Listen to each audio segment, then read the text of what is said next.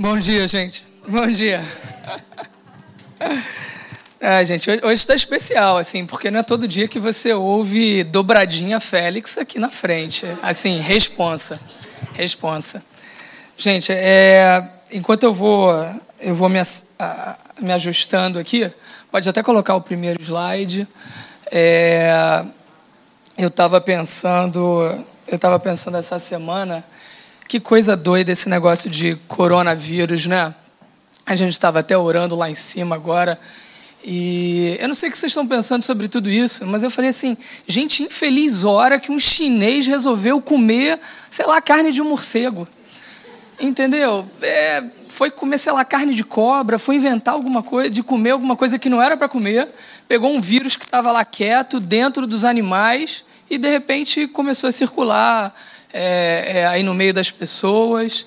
Enfim, aí a gente está vendo essa preocupação toda global.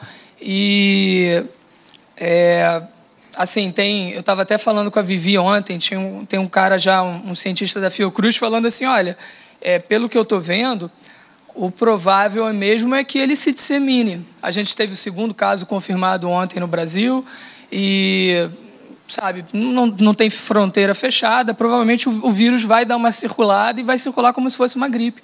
Então a gente tem que estar preparado para isso. E Assim, a gente é povo de Deus, eu não vim aqui para falar de doença. É, eu acredito que o, o caminho do mundo é isso mesmo. O mundo jaz no maligno e é isso que aparece: é desgraça, às vezes é doença, são coisas novas. Mas eu também tenho certeza que a gente é filho de Deus, a gente é povo escolhido e a gente está debaixo de uma bênção diferente.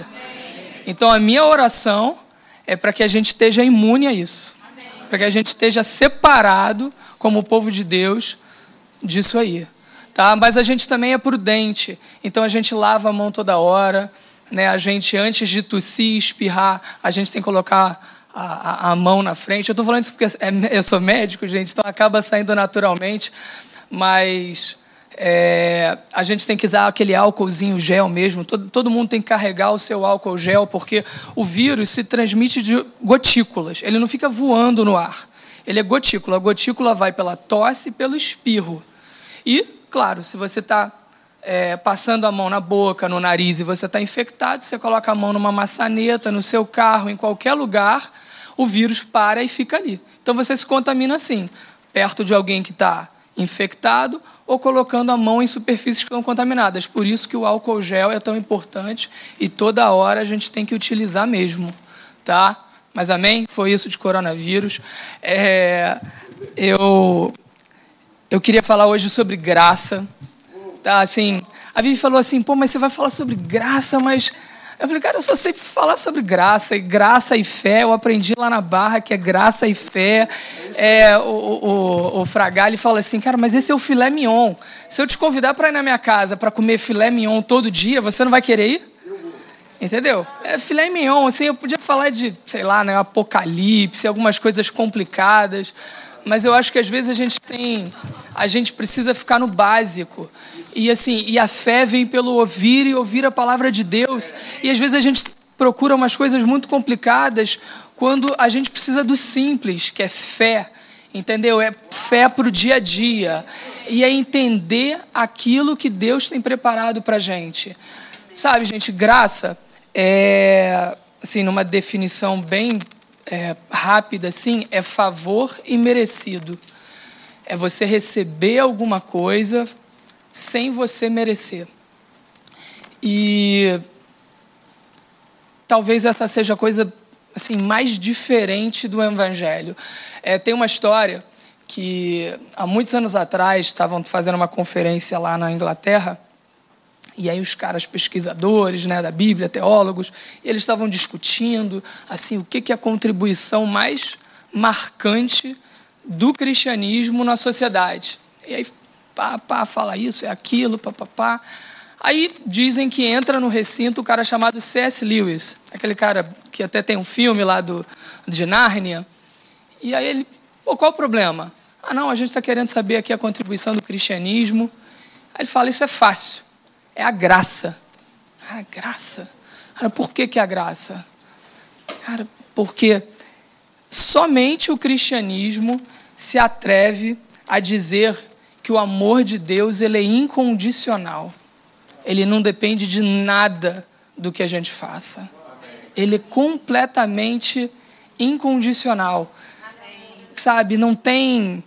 É, ele não espera nada do nosso lado, ele simplesmente entrega esse amor. Aí você fala assim: caramba, o kardecismo, no kardecismo você tem que fazer boas obras. No hinduísmo, no hinduísmo você tem lá o karma, né, que você vai evoluindo até chegar na perfeição. No budismo, o budismo você tem lá oito passos para a iluminação. No próprio é, judaísmo, você tem as leis, você tem que cumprir as leis que estão lá em Levítico, em Deuteronômio. Cara, mas o cristianismo, o amor de Deus não te pede nada. Ele pede só que você aceite que você receba. Né? É um amor que foi oferecido, que foi dado, que já está consumado e que a gente precisa aceitar. Cara, mas por incrível que pareça, eu vou mostrar para vocês, isso é difícil, isso vai contra a natureza. E aí eu vou trazer, queria colocar esse primeiro slide, na verdade eu tenho o passador aqui, é, quatro passagens dos evangelhos, dos quatro evangelhos que vão trazer assim casos que vocês vão ver a graça. É, e você vai ver que na verdade Jesus não usou muito essa palavra graça, mas ela assim está presente na vida dele, no, no Novo Testamento. Mas vamos lá comigo. Em Lucas 15, então, é, no versículo 4, diz assim: Se algum de vocês tem cem ovelhas e perde uma, por acaso não vai procurá-la? Assim, deixa no campo as, outra, as outras 99 e vai procurar a ovelha perdida até achá-la. Quando a encontra, fica muito contente e volta com ela nos ombros. Chegando à sua casa, chama os amigos e vizinhos e diz: Alegrem-se comigo, porque achei a minha ovelha perdida. Pois eu lhes digo que assim também vai haver mais alegria no céu. Eu acho que ele cortou. Talvez não sei se foi a, a, a, por conta aí da formatação entre os computadores. Vai haver mais alegria no céu por um pecador é, que se salva. Gente, aqui conta a história de um pastor que ele, de repente, percebe que das, das 100 ovelhas dele, uma some. E aí? Ele deixa 99 e vai buscar essa ovelha que se perdeu. Legal, é bonito. Mas olha só. E se quando ele volta de achar essa uma que se perdeu, ele descobre que agora 23 sumiram? Aqui não fala que ele deixou as 99 ovelhas guardadas, em segurança. A gente não sabe. O, o, o que só mostra é que ele sai, é, quando ele percebe que tem uma ovelha perdida, ele, pum, ele vai atrás da ovelha perdida. Entendeu? Mas a matemática aqui é bem complicada. Porque são 99 ovelhas que de repente ficam sem a gente saber muito bem. E ele vai incessantemente buscar a ovelha perdida. Tá? E o legal é que é, ele logo, né, Jesus logo é, junta isso, né, linka isso com a gente. Ele fala assim, cara, vocês são a ovelha perdida. Né? É, tem mais alegria no céu quando eu encontro uma ovelha perdida, quando um pecador é, se converte, confessa o seu pecado, do que com 99 justos que não precisam de salvação nenhuma. Cara, então, assim, eu quero te dizer que Deus se alegra demais quando você volta para Ele. Deus faz festa, aqui está cortado, mas fala assim: tem mais alegria no céu. Deus faz festa no céu quando alguém que estava perdido retorna, do que quando 99 que não precisavam de salvação e continuam do jeito que está. Deixa eu passar aqui.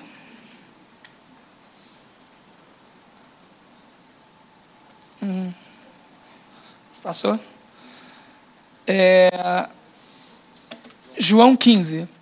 Então agora a gente passa para o Evangelho de João. Diz assim: Seis dias antes da Páscoa, Jesus chegou a Betânia, onde vivia Lázaro, a quem ressuscitara dos mortos. Então Jesus já tinha ressuscitado Lázaro.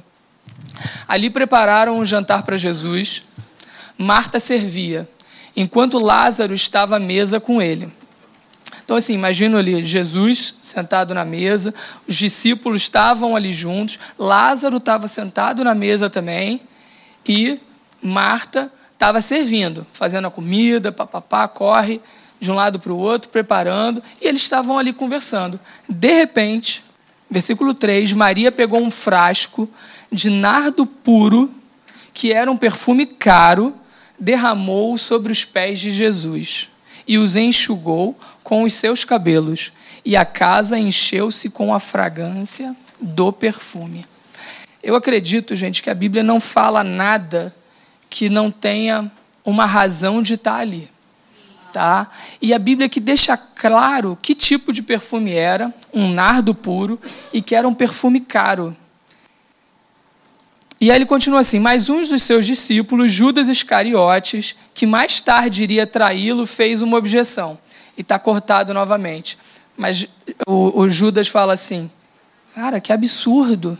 Esse perfume caro custa 300 denários. Ela podia ter pego esse perfume, vendido e dado para os pobres.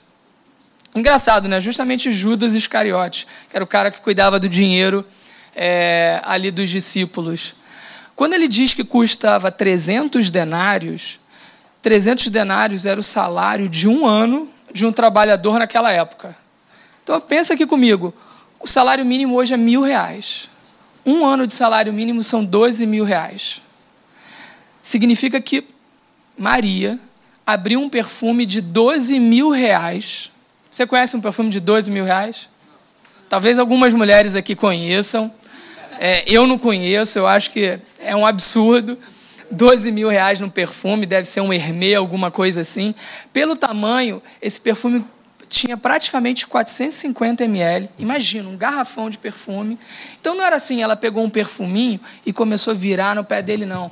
Ela pegou o perfumão, um negócio, um, um frasco, e começou a virar nos pés de Jesus. E aquele negócio provavelmente começou a transbordar, de cair ali, fazer poça no chão. E aí, de repente, imagina, Jesus olha para baixo, o pé dele está ficando molhado. Imagino que ele ficou surpreso, mas ele deixa. Lázaro olha, os discípulos começam a olhar: caramba, que cheiro é esse? Porque o cheiro se espalhou, espalhou pela sala. E Judas, caramba, começa aquele burburinho ali na mesa: que é isso? Um perfume? Caramba, pô, isso é um absurdo. Por que, que não pegou esse dinheiro? Por que, que essa coisa cara aqui não pegou isso e não vendeu? E para para pensar, gente precisava ter derramado o vidro de perfume mais caro que ela tinha, talvez fosse o bem mais precioso que ela tivesse, a posse dela tivesse ganho de presente de alguém, a gente não sabe como ela adquiriu isso, mas o fato é que era uma coisa de extremo valor. E com certeza era, é, é, era caro para ela. E ela pegou isso que era mais caro e ela derramou nos pés de Jesus e aquilo acabou, ficou no chão. Acabou, foi uma vez só. Ela fez um gesto de uma vez só. Mas a matemática aqui é complicada, porque era um valor de 12 mil reais, entendeu? Era bastante dinheiro na época, e podia ter sido usado para outra maneira. Podia ter sido utilizado para os pobres, como Judas falou, podia ter sido utilizado para comprar pão, podia ter sido utilizado como oferta no templo, mas não. Foi assim, jogado no chão. Jogado no chão. Tá? Vou passar para a terceira. Isso foi contado por Jesus. Hum, como é que a gente volta? Marcos 12, terceiro evangelho. Jesus, então, ele se senta de frente do lugar onde eram colocadas as contribuições e observava a multidão colocando dinheiro na caixa das ofertas nas caixas de ofertas. Muitos ricos lançavam ali grandes quantias. Então eu imagino que assim, no templo, né, Jesus vem com os discípulos de quietinho, né, de mansinho, entra pelo lado e aí ele senta talvez assim na primeira, segunda fileira, ali onde está a Mayra. E aí fica só quietinho, gente, vamos ficar só olhando aqui. E aí na hora das ofertas as pessoas vêm trazendo as ofertas à frente. E a Bíblia fala que muitos ricos lançavam ali grandes quantias. Então está sendo bem específico de que as pessoas vinham e você conseguia vir, ver que eram grandes ofertas, provavelmente pessoas bem vestidas e que traziam, imagina, sacolas com moedas de ouro, talvez dessem é, objetos de valor e deixavam à frente no templo. E Jesus quieto, só olhando, não falando nada. Então, uma viúva pobre chegou-se e colocou duas pequeninas moedas de cobre de muito pouco valor. Provavelmente ela jogou ali fez pum pum. E todo mundo ouviu. Chamando a si os seus discípulos, Jesus declarou: Afirmo que essa viúva pobre colocou na caixa de ofertas mais do que todos os outros. Oi? Pode terminar. Todos deram o que lhes sobrava, mas ela deu da sua pobreza, deu tudo que possuía para viver. Ela deu tudo que ela possuía Está lembrando da, da, da, do, da passagem anterior? Que Maria derrama tudo ali do melhor e essa senhorinha também chega e entrega tudo. Mas é engraçado porque nessa hora, Jesus, que ele estava quieto, ele para e vira para os discípulos e fala: Olha, tá vendo? Essa aí foi a maior oferta. Pô, aí imagina os discípulos ali na hora: Pô, Jesus, para, tá de brincadeira, né? Só passou gente aqui desfilando. É, Pô, gente rica, várias ofertas aqui na frente de ouro, de prata, de coisas valiosas. E aí você vai dizer que essas duas moedinhas significam mais? O que você está querendo dizer para a gente? O que você... Imagina se o, o pastor, o Timóteo, chega aqui na frente e fala: olha, essas ofertas aqui de vocês, de esses cheques aqui, cartão de crédito, essas ofertas altas, não vale nada, não. O que eu quero é dois reais. O que eu quero é a oferta de um real. Que matemática é essa? Entendeu? Como é que sustenta a igreja? Como é que sustenta o templo? Se a oferta mais importante é a, a oferta de duas moedinhas. Como é que funciona isso? O que, que Jesus estava estava mostrando? Como é, que, como é que funciona no reino que é diferente, né? Que essas, é, esse tipo de entrega ele tem um valor diferenciado. Essa matemática parece que é diferente, porque aquilo que deveria ser é, exaltado, que seria a grande oferta, Jesus não falou nada. Ele não fala nada sobre ela, ele não fala nem mal nem bem. Mas ele chega e dá todo o valor para as duas moedas. Sim. Último evangelho, Mateus 20. Jesus disse: O reino do céu é como o dono de uma plantação de uvas que saiu de manhã, bem cedo, para contratar trabalhadores para a sua plantação. Ele combinou com eles o salário de costume, isto é, uma moeda de prata por dia, e mandou que fossem trabalhar na sua plantação.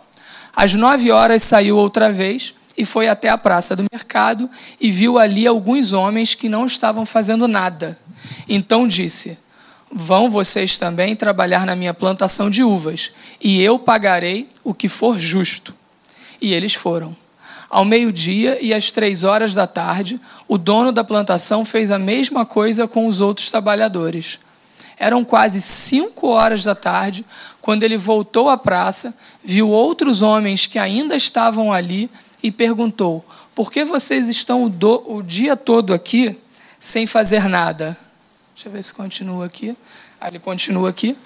É porque ninguém nos contratou, responderam eles. Então, olha só, só para a gente recapitular, ele sai de manhã, o, na verdade, o empresário pede para o gerente dele ir na praça, onde ficava todo mundo que estava sem emprego, e vai lá e pega gente para trabalhar. Aí ele foi lá de manhã, o pessoal que tinha acordado mais cedo quer vir trabalhar, quer, combinou um salário com eles. Pá, chamou.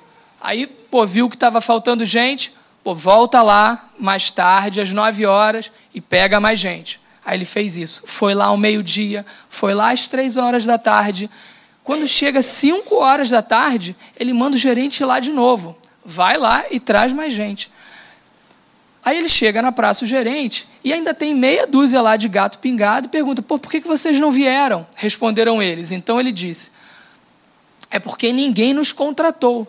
Gente, quem estava até às 5 horas, eu imagino, só tinha chegado na praça às 5 horas e não tinha trabalho, é porque era o vagabundo, era o preguiçoso, era aquele cara que não queria ter trabalhado o dia inteiro. Ele fez outra coisa e estava lá.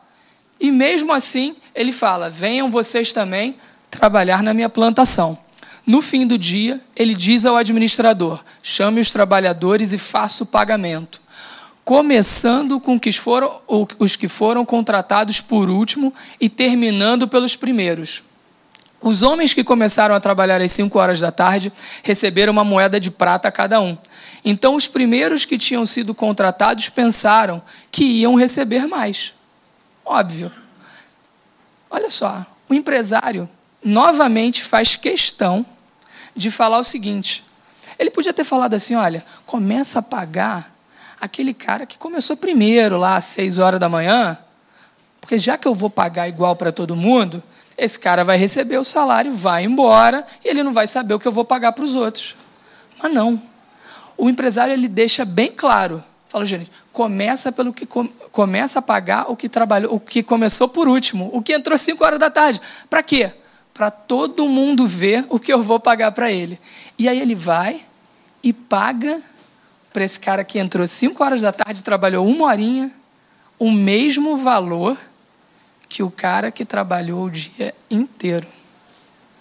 Então, os primeiros que tinham sido contratados pensaram que iam receber mais, porém, eles também receberam uma moeda de prata cada um pegaram dinheiro e começaram a resmungar contra o patrão, dizendo: Estes homens que foram contratados por último trabalharam somente uma hora, mas nós aguentamos o dia todo debaixo deste sol quente. No entanto, o pagamento deles foi igual ao nosso. Cara, pode me dizer se isso aqui não é um absurdo? Alguém faz isso na sua empresa aqui? Quem é empresário aqui paga igual? Aquele cara que começou a trabalhar no último dia do mês, começou a trabalhar dia 30, vai receber um salário inteiro? Não vai, ele vai receber proporcional. Mas Jesus fez questão de, nessa parábola, deixar claro que ele ia pagar igual quem estava chegando por último, aquele que começou lá no começo. Está entendendo que isso aqui é contrário a tudo aquilo que a gente entende como certo? Aqui a gente tem um montão de gente que é empresário ou que trabalha em empresas grandes. E hoje o que, que a gente fala? É, você tem que entregar, você tem performance, desempenho, você vai receber conforme o seu trabalho, meritocracia. Então você trabalhou mais, você vai ser mais recompensado. Não é isso? E aí a... Jesus mostra no reino, né? Jesus disse: o reino do céu é diferente. No reino do céu não é assim. No reino do céu, o primeiro e o último aqui são iguais.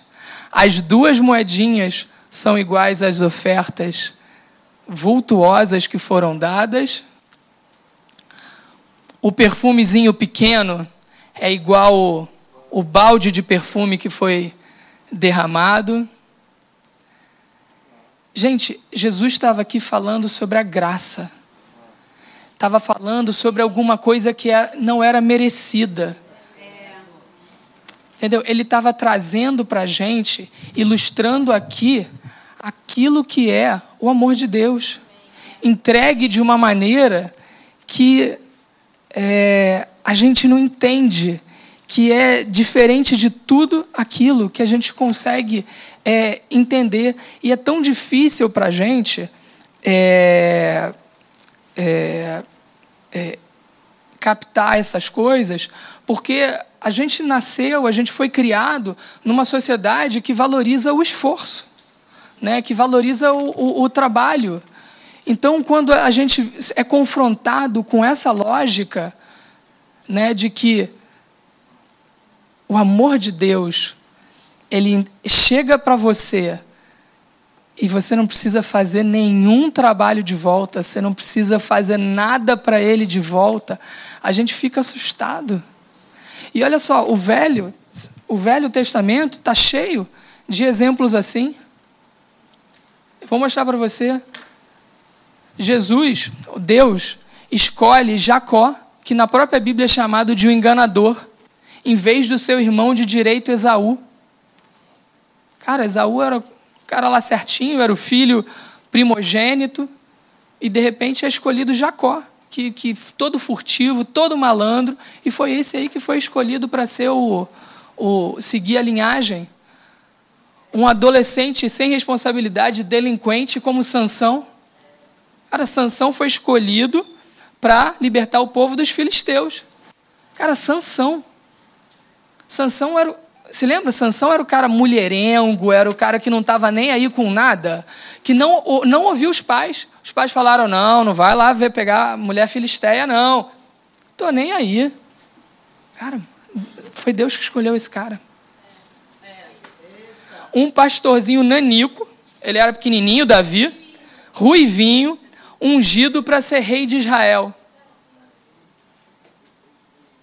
Cara, Davizinho lá, que era o último dos irmãos, tinha um montão de irmão lá com melhores atributos, melhores características do que ele. E aí a gente novamente vê essa coisa diferente assim que no reino do céu é diferente. Deus não vê com os mesmos olhos que a gente. E aí depois pega o filho dele, né? Salomão, fruto de um relacionamento de adultério, né? Você acha que Davi era perfeito? Davi não era nada. Davi foi escolhido para ser rei de Israel, mas foi Davi, o próprio Davi que mandou o Urias lá para frente de batalha para morrer porque ele queria ficar com a mulher do cara. E foi esse cara que Deus escolheu. Aí hoje você fala assim: caramba, mas os meus pecados, eu não mereço. Cara, você acha que esses caras mereciam? Esses, esses caras eram dignos? Cara, e esse aqui eu, eu, eu, coloquei alguns, a gente podia ficar aqui toda hora falando de Moisés, falando de, de é, Josué, falando de é, tantos outros personagens na Bíblia que não tinham os atributos que não eram talvez os melhores aos olhos dos homens, mas que a Bíblia vai, Deus escolhe para fazerem a diferença, para mudarem, porque justamente você desconstrói, a Bíblia desconstrói essa noção de que o que interessa é o que a gente tem, o que a gente faz, a nossa aparência, as nossas características. Caramba, não, mas eu erro muito, eu peco muito. Caramba, aqui está cheio de pecado. Aqui está cheio dos. Cara, pecadões. Não é pecadinho, não. É pecadão que está cheio aqui. Tá? A gente quer que a gente. A, a nossa natureza, né? Ela pede que as coisas sejam justas. E isso incomoda a gente, né? É, porque a, a gente, quando vê uma coisa errada, a gente quer que as coisas sejam consertadas, a gente quer justiça. Você olha o jornal e vê lá é, é, aqueles é, crimes e um montão e, e, roubalheira e corrupção, entendeu? A gente quer que, não, cara, isso aqui precisa de precisa ser vingado, isso aqui precisa receber justiça. Isso aqui precisa ter correção, não pode ficar dessa maneira que está. A nossa mente funciona assim. E por conta disso, a gente muitas vezes trata Deus assim também. Entendeu? Não, aceitar que, cara, Deus me aceita do jeito que eu sou. Deus me perdoou completamente do jeito que eu sou. Não. Não, eu tenho que pagar um preço.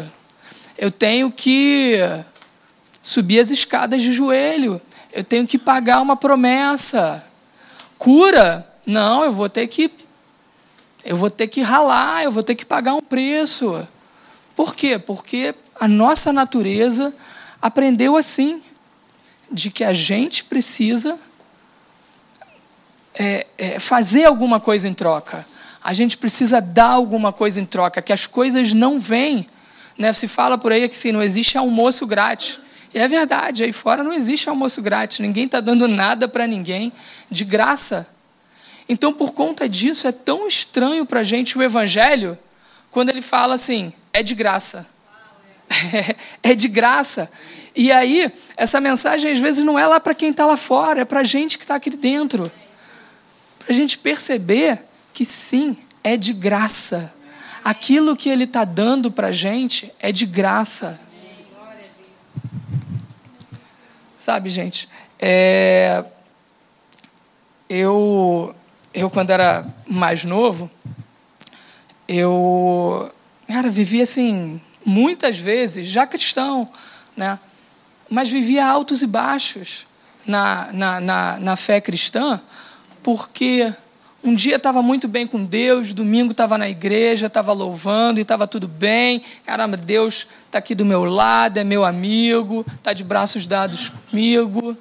E aí chegava a semana, segunda, terça-feira, e aí, pô, você pisava na bola. Eu pisava na bola e falava: caramba, não consigo nem orar. Não consigo nem chegar perto porque Cara, imagina, como é que, que vergonha de chegar diante de Deus. Alguém sabe do que, que eu estou falando? Se, se identificou com isso? Já aconteceu alguma vez com você isso? Por quê? Porque. Cara, é, e aí passava, às vezes, dias até novamente chegar e me sentir bem e falar: não, agora eu posso orar e posso fazer as coisas. E aí Parece que a gente vive, às vezes, uma montanha russa de altos e baixos, de que a gente está perto de Deus e longe de Deus. Né? Deus está chegando mais perto, e aí, de repente, você vai, pisa na bola e Deus se afasta de você. Né, e fala: não, agora você tem que se corrigir, se acertar, para que a gente restaure ali o nosso o nosso relacionamento de novo. E a gente fica achando que o Espírito Santo talvez faz isso, né? Ele entra e sai da gente, né? Ele chega pertinho e vai para longe. Cara, a Bíblia não fala isso. O, o Philip Yancey fala uma coisa que, desde a primeira vez que eu li, me marcou demais, que é, não existe nada que a gente possa fazer para que Deus ame a gente mais. Preste atenção nisso. Não existe nada no mundo, na vida, de esforço seu, de dedicação sua, de oração sua, de jejum seu, de santidade sua, que vai fazer Deus te amar um pinguinho a mais do que ele já te ama hoje. Ele te ama tudo que ele podia te amar. Desde o Calvário, desde o dia que ele morreu na cruz, ele te ama tudo que ele podia te amar. Ao máximo. É assim, exagerado. É ao máximo. Mas, Rafael, vale para o contrário também. Não existe nada que você possa fazer de ruim, de pisar na bola, que vai fazer ele te amar menos. Cara, lembra disso. Você pisou na bola, cara, Deus não te ama menos por isso o amor dele. Eu vou passar aqui. Opa, estou me confundindo aqui com os botões. João 19 diz assim: Pilatos respondeu: Leve. Opa. Pilatos respondeu: Levem-no vocês e crucifiquem-no. Quanto a mim, não encontro base para acusá-lo. Os judeus insistiram: temos uma lei e, de acordo com essa lei, ele deve morrer porque se declarou filho de Deus. Jesus, ele foi aquele, ele foi aquele que nos escolheu nos amar. E através do sacrifício dele, ele consumou o amor dele plenamente completamente pela gente. Sim. Esse amor foi derramado assim, Amém. de uma vez só.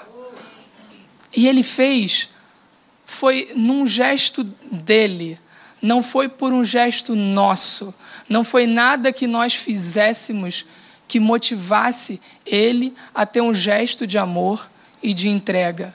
O amor veio todo dele. Ele fala: Ele nos amou primeiro e nós não fizemos nada. O amor para a gente é oferecido de bandeja, né? Assim, ó, toma e recebe, senta na mesa e ceia. eu estou te oferecendo do melhor, come, basta você receber. Mas, Rafael, eu não preciso fazer nada. Não, você não precisa fazer nada, porque ele fez tudo. Mas, Rafael, isso não é justo. Isso não é justo.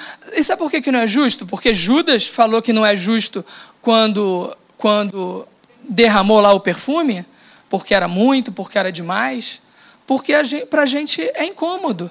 Pensa aqui comigo. E aquele o, o, o criminoso que estava lá na cruz, do lado de Jesus? O cara, na última hora, criminoso, sei lá, podia ser um assassino, na cruz, do lado de Jesus, percebendo que vai morrer, vira para Jesus e fala o quê? Caramba, Cristo. Cara, olha só, não se esquece de mim. Pô, você. Nós aqui somos pecadores, somos criminosos e devemos estar aqui. Mas você não. Você não tinha pecado. Você não merecia estar aqui. Cara, Jesus vira para ele e fala assim: pô, você aprontou a tua vida inteira, fez tudo que queria, entendeu? Não cumpriu nada, não obedeceu lei nenhuma, não queria nada com ninguém, maltratou, enganou. E agora, no, que você está pendurado na cruz e nos seus últimos suspiros, você quer virar para mim e dizer que você se arrepende? Não. É isso que ele fala? Não. Não. Ele fala, cara, hoje mesmo você vai estar comigo no paraíso. Amém. Cara, bum! Assim, que coisa mais injusta? Que coisa mais louca? Que coisa mais absurda? Não é absurdo, não? Alguém acha isso normal? Talvez para aquele. Pra, porque a gente olha dois mil anos atrás, um criminoso lá na cruz. Ah, não, beleza, é. Ah, vamos então trazer para o dia de hoje. Aquele cara que está lá na TV, que aparece que matou uma família. Aquele bêbado que, que pegou um carro é, atravessou um sinal vermelho e a, acertou um outro carro e matou uma família. Matou pai, mãe, matou filhos. Podia ser a minha família. É esse cara. Esse cara tem direito a ir para o paraíso com Jesus? E se esse cara chega lá na cadeia, depois aonde for, no último minuto dele de vida, e fala: Cara, Jesus, eu reconheço o seu amor por mim, eu fiz coisas erradas nessa vida, mas eu me arrependo. Cara, aí é complicado, né? É complicado de perdoar, é complicado de aceitar, porque tem certos crimes pra gente. Tá? É mole dizer que ah, a massa aqui, nos seus pecadinhos, se converte. Mas e aquele criminoso? Sabe? Aquele que abusa de crianças? E aí? E a justiça? Pode falar. Esse cara merece o quê? Morrer. Não é não? Não, pode ser que tem muita gente que fale, não, não sei o que, eu sou contra pena de morte, não estou defendendo uma coisa nem outra. Mas, cara, pela lei judaica, olho por olho, dente por dente. Entendeu? Em um montão de países aí fora, é assim. O cara matou, ele morre, ele vai para prisão perpétua. É isso. A lei do mundo é assim. Uma toda ação gera uma reação gera uma consequência. Você não tem como fugir disso. E aí, como é que esse cara agora vai para o céu? Está errado. Está errado. Como é que Deus faz? Como é que Deus é maravilhoso? Deus pega o filho dele, pega um justo que não cometeu pecado nenhum e fala: ele vai morrer no lugar dessa pessoa. Porque agora, todos pecados, toda culpa, todo castigo que deveria ser executado sobre você, Timóteo, sobre você, Viviane, sobre você, Carlinhos, foi executado sobre ele. Entendeu? Foi todo, todo o castigo. Não interessa se foi a sua mentirinha, cara, se foi um assassinato. Sinto muito. A nossa carne é duro aceitar isso, é duro às vezes ver que certas coisas podem passar sem aquela sentido de justiça, de vingança que às vezes a nossa carne gostaria de ver. Mas essa vingança, essa justiça foi feita em Cristo. Ele não deixou os pecados sem solução, sem castigo. Entendeu? A gente não tem que achar que aquilo que a gente faz de errado não tem consequência nenhuma. Tem. Eles foram a causa de Jesus ter morrido. Porque Jesus porque Deus escolheu Cara, para perdoar o, o, pecado mais cabeludo, o maior assassino de todos, não bastaria que simplesmente Jesus viesse. Alguém precisava morrer, sangue precisava ser derramado. E não era sangue de qualquer um, era um sangue de alguém sem pecado. Então, no momento que Jesus, sem pecado, morre naquela cruz, ele tem o poder de absolver todos os pecados, sem exceção. Amém. Cara, e eu te digo mais: quando ele faz aquele sacrifício, há dois mil anos atrás, ele faz de uma vez só. Foi um dia, foi uma vez. E por toda a eternidade. É por toda a eternidade. Ele não perdoou o pecado que você só já fez. E ele vai perdoar o pecado que você vai cometer amanhã. Ele já perdoou o pecado que você vai cometer amanhã.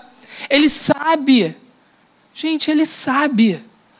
Então, Rafael, eu preciso ficar vivendo numa montanha russa de que hoje eu estou bem e amanhã eu pequei, pisei na bola, Deus se afastou de mim. Cara, Jesus sabia. Jesus, quando ele morreu lá atrás, ele de uma vez por todas, ele aniquilou todo o pecado e ele me justificou e ele me santificou.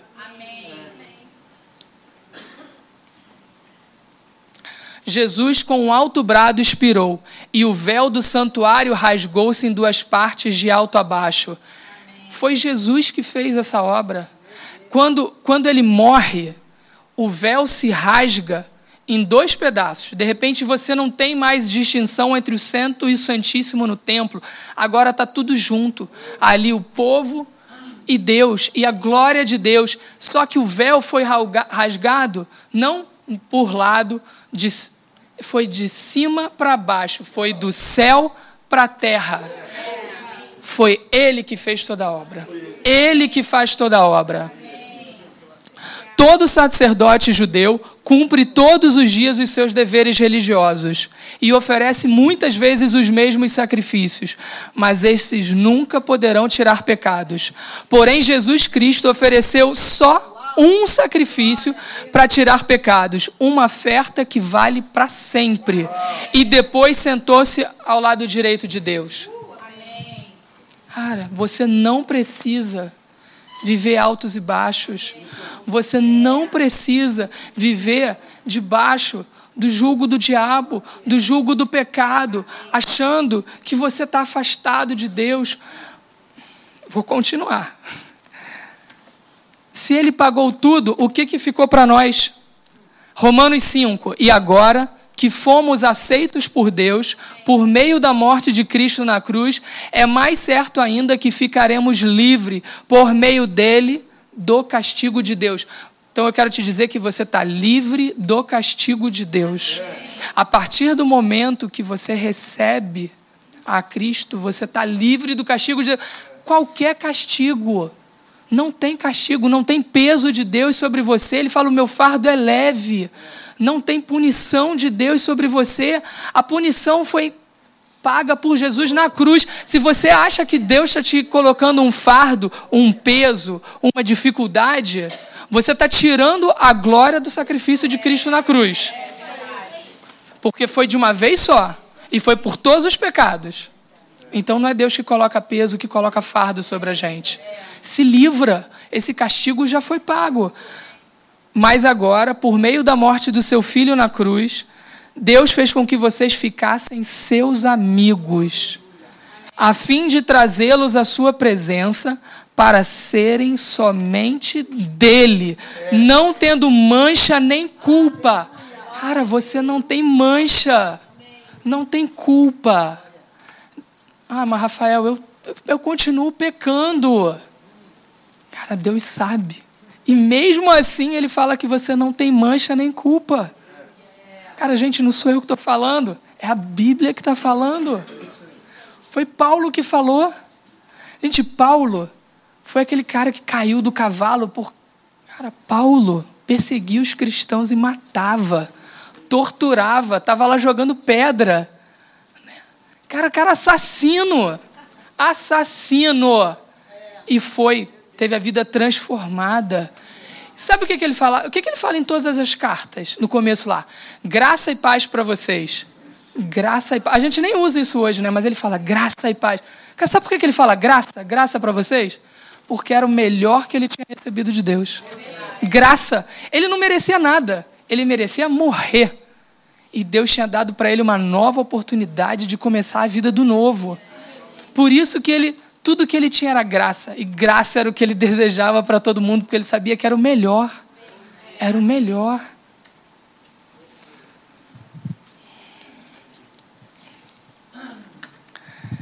último versículo, Efésios 2. Anteriormente, todos nós também vivíamos entre eles. Está falando entre eles no comecinho desse capítulo, entre os gentios, entre aqueles que não são salvos, satisfazendo, satisfazendo as vontades da nossa carne, seguindo os seus desejos e pensamentos. Como os outros, éramos por natureza merecedores da vida, da ira. Todavia, Deus que é rico em misericórdia, pelo grande amor com que nos amou, Deus nos vida com Cristo, quando ainda estávamos mortos em transgressões. Pela graça vocês são salvos.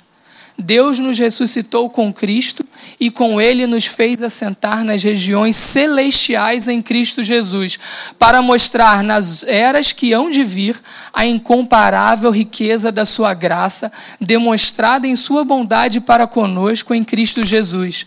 Por vocês são salvos pela graça, por meio da fé, e isso não vem de vocês, é dom de Deus. Olha só, como os outros, éramos por natureza merecedores da ira. Você tem que entender o seguinte: a nossa natureza era merecedora da ira, era merecedora. A nossa natureza o que, Rafael? A nossa natureza pecaminosa, aquela que lá no Éden, quando Adão e Eva pecaram, entrou no mundo o pecado, e aí de geração em geração pela semente do homem, Todos nós nascemos o quê? Com a natureza pecaminosa. Cara, eu tenho filha de 4 e 7 anos. Cara, as duas sabem o que é pecado. As duas sabem o que é desobedecer, sabem o que é fazer errado. Sem querer, aos pouquinhos, de repente a criança descobre o que é o certo, o que é errado, começa a fazer uma coisinha aqui, outra ali. Por quê? Porque está na nossa natureza. Nossa natureza pecaminosa. Mas eu quero te dizer o seguinte: Cristo, ele aniquila a nossa natureza pecaminosa. Quando a gente aceita o, o, o, o, nascimento, a morte, o nascimento novo, o nosso nascimento novo é o que? A nossa natureza pecaminosa é trocada. Ele muda a gente para uma natureza nova.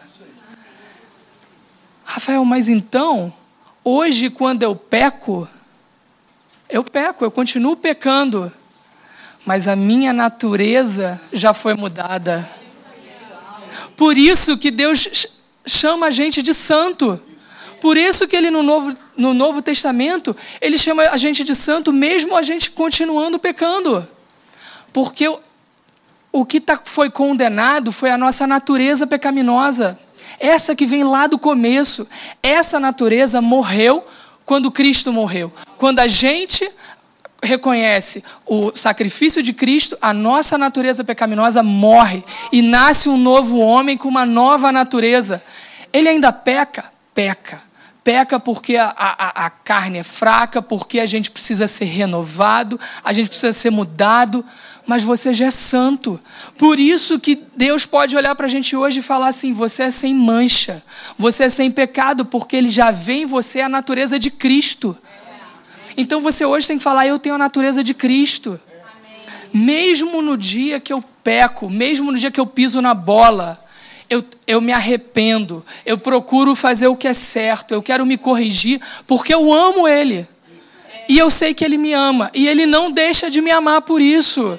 E Ele não se afasta de mim por isso. O Espírito Santo não se afasta de mim.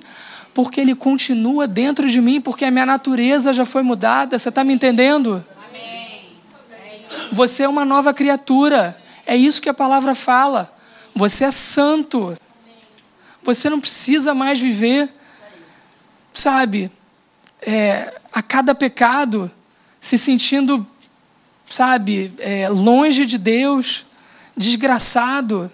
Ele, sabe, está pronto, pra, pronto para chegar junto. Ele está sempre de braços abertos, sabe, pronto para começar de novo, para perdoar.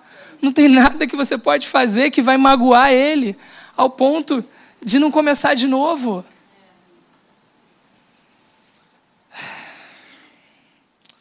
Gente, é, vamos levantar.